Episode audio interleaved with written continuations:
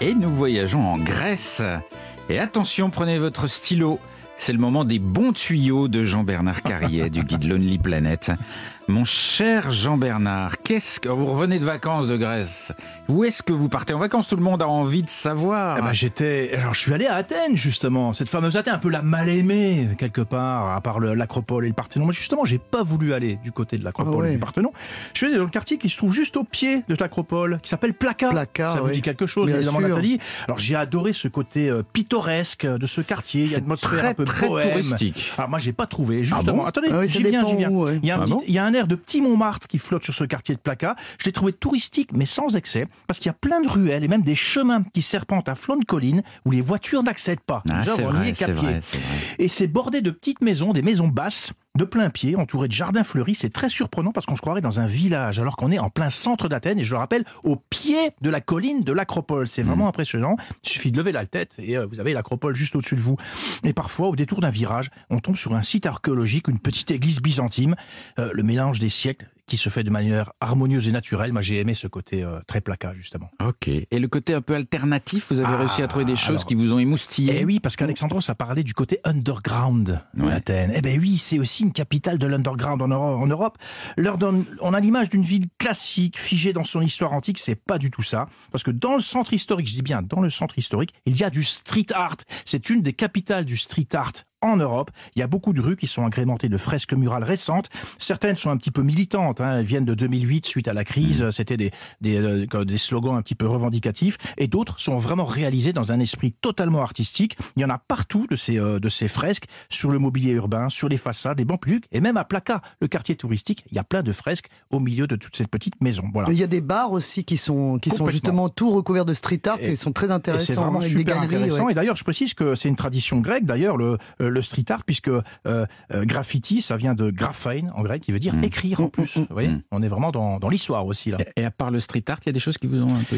Bah, Il y a un soir, Philippe, j'ai voulu m'écarter un petit peu de ce centre historique et de l'acropole, et on m'a dit euh, tiens, tu veux une ambiance différente? Va voir te balader du côté de Gazi. C'est un quartier qui s'appelle Gazi. Moi, j'y suis allé. On m'a dit il y a un monument un peu spécial, ça va te plaire tout ça.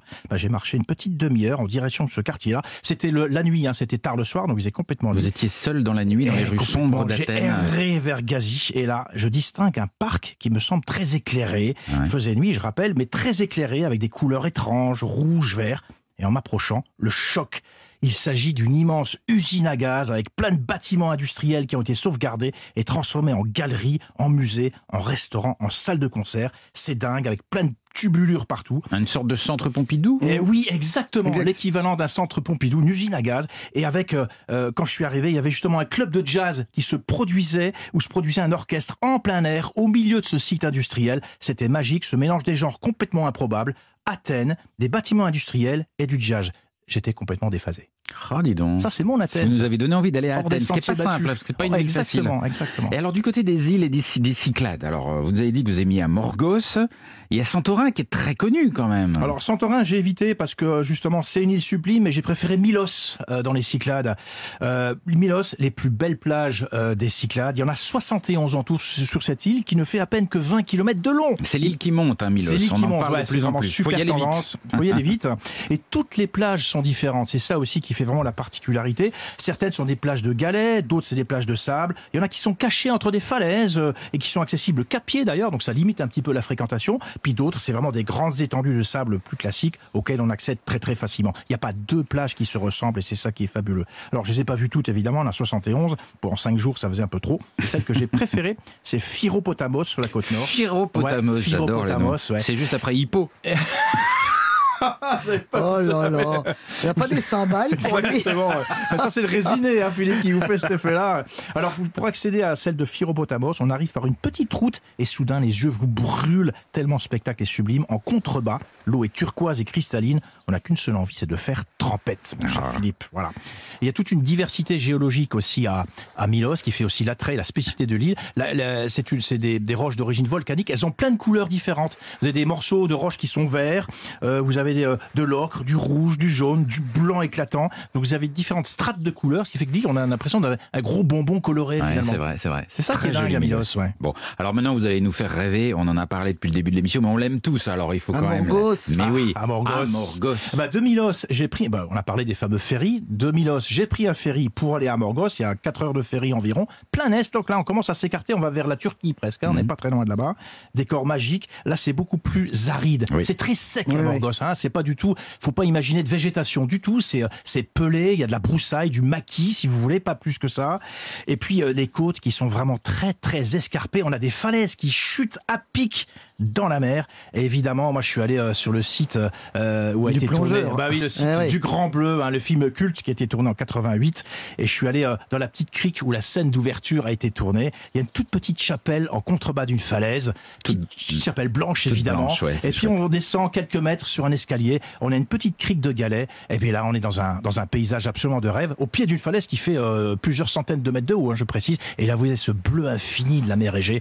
Vous avez qu'une seule envie, c'est de prendre palme, masque et tuba et d'aller longer ces petites côtes et de faire un snorkeling dans une eau absolument translucide. Et l'eau était à 26 degrés quand je me suis baigné et ça c'était fin juillet. Et pendant que vous faites du snorkeling, moi je monte la falaise et je vais, je vais tout en haut parce qu'il y a une espèce de monastère. Oui, bleu juste en haut, accroché à la, à la roche qu'on voit dans le film Eh, Le Grand Bleu d'ailleurs, mais qui est sublime, sublime, sublime. Et vous Sublime montez ici. tout là-haut et vous avez un petit moine qui a, une, qui a juste la plus belle vue du monde de- depuis son monastère et qui vous accueille et c'est super. Et qui vous offre un petit verre de euh, raki au miel, le raki mello. Voilà, ça c'est super. Ah, je veux y aller maintenant.